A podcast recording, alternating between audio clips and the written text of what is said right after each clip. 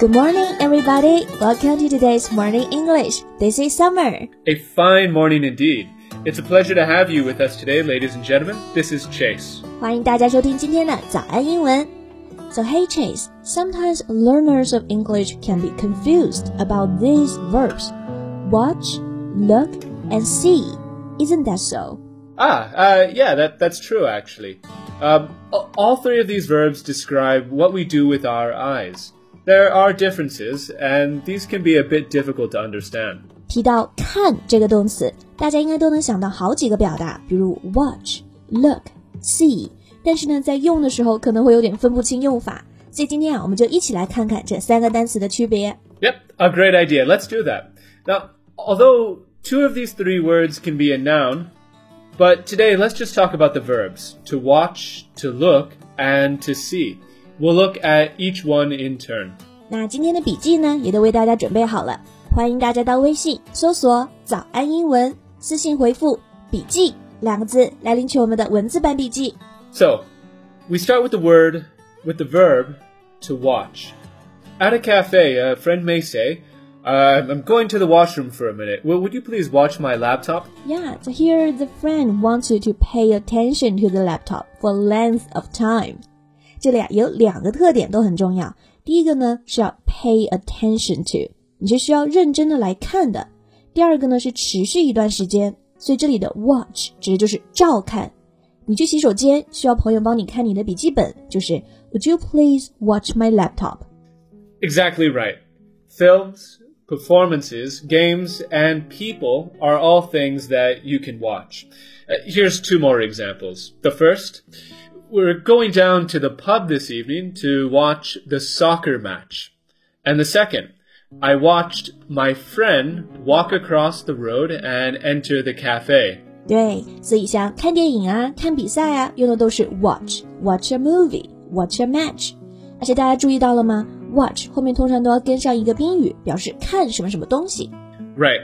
Uh, however, we should also point out this. To watch can also be used without an object. So imagine a friend says, Do you want to play badminton with us? You can say, No, no thanks. I'll just watch. Nothing here is needed after the verb watch. Thanks for adding that. 所以呢，在通常情况下，watch 后面加宾语，但是像刚刚 Chase 给的例子中，watch 直接就是说 I'll just watch。就是说，朋友问你说要不要打球，你说不用了，我看你们打就行，直接就用 Thanks, I'll just watch。这个句子还是非常实用的。uh, yeah, uh, like if you don't play games, but I ask you, hey, Summer, would you like to play video games with us? Then I'll say, no thanks, I don't know how to play games, I'll just watch. Exactly. What about the word look? How is it different from watch? So, when you look at something or someone, you simply direct your eyes at that thing or person. The direction of your sight is kind of focused on that one thing. 哦，所以和 watch 相比呢，这个 look 就是指看的时间持续非常短， 不需要你什么注意力，就是很随意的看一看、瞧一瞧。Alright, so here are two examples. First, I looked over the receipt after the cashier handed it to me. Or second, she looked out the window at the clouds. 两个例句里面，look 后面都有个介词，一个是 look over，一个是 look out something at something. Yeah, and there's another difference to notice between the words watch and look. Look is often followed by an adverb or a preposition, and it has different meanings with different prepositions. 像动词后面如果用不同的介词啊，表达的意思还都不一样。那第一个例句里的 I looked over the receipt. 这里的 look over, what does that mean? Hmm. Uh, to look over something means to kind of read or examine it from bottom to top, or more normally top to bottom. Uh, when you're handed the receipt, you would usually look over it to make sure all of the purchases, all of the items are correct, right? Yeah, I see. 所以啊，这里的 look over 就指检查。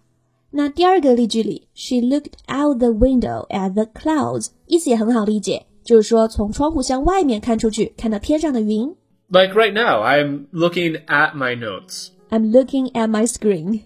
All right, I think now we can look at our next word. That is to see. First of all, you don't need to use a preposition or an adverb with the word see. 嗯，像 see 这个单词呢，后面是不需要用介词的，没有什么 see over 这样的表达。 And secondly, sentences with see might have an object or they might not. 第二个要注意的就是 see 后面可以加宾语，也可以不加宾语。So give us some examples. So with an object, I see a bird in the window. Or without an object, we'll have a sunny afternoon today. Just wait and see. See something 就是表示我看到了什么东西，see a bird。那如果不加动词，比如这个句子里，We'll have a sunny afternoon today. Just wait and see，意思就是下午天气会特别好，等一会儿就知道了。Wait and see 这个词组用的比较多。 Besides this, there's another more important difference. What is that? Well, unlike watch or look, if you see something, it probably just comes to your field of vision. Your sight, that is. That is, you just notice it without any effort or without really paying attention. 哦，就是并不是真的认真去观看，而就是注意到了什么东西。 So, I saw the surprise in everyone's face at the announcement. In the sentence, you, you don't actually, um, like, focus at something. You just notice there's that expression in people's eyes. 对，所以在派对里啊，你发现大家脸上都有特别惊喜的表情，就可以说用到 I see。I see the surprise in everyone's face。 Hmm. Or, I see it's a very busy day today in the office. 这里是指的我注意到，我注意到今天办公室里很忙。I see it's a very busy day. Okay, so now shall we sum up them? Yeah, let's. So, first, if you're talking about something that simply comes to your vision, your eyes, you use the word see. And second, if you're directing your eyes at something in particular, use look, usually with a preposition or adverb. And third, if you're paying attention to something, like a game or a television program, for a period of time, use watch. Alright，所以呢，这就是三个动词常见的用法总结了，一些例句啊，还有一些常用的特点呢，我们都已经在笔记中也为大家整理好了。欢迎大家到微信搜索“早安英文”，私信回复“笔记”两个字来领取我们的文字版笔记。 Thank you for listening to today's Morning English. This is Chase. This is Summer.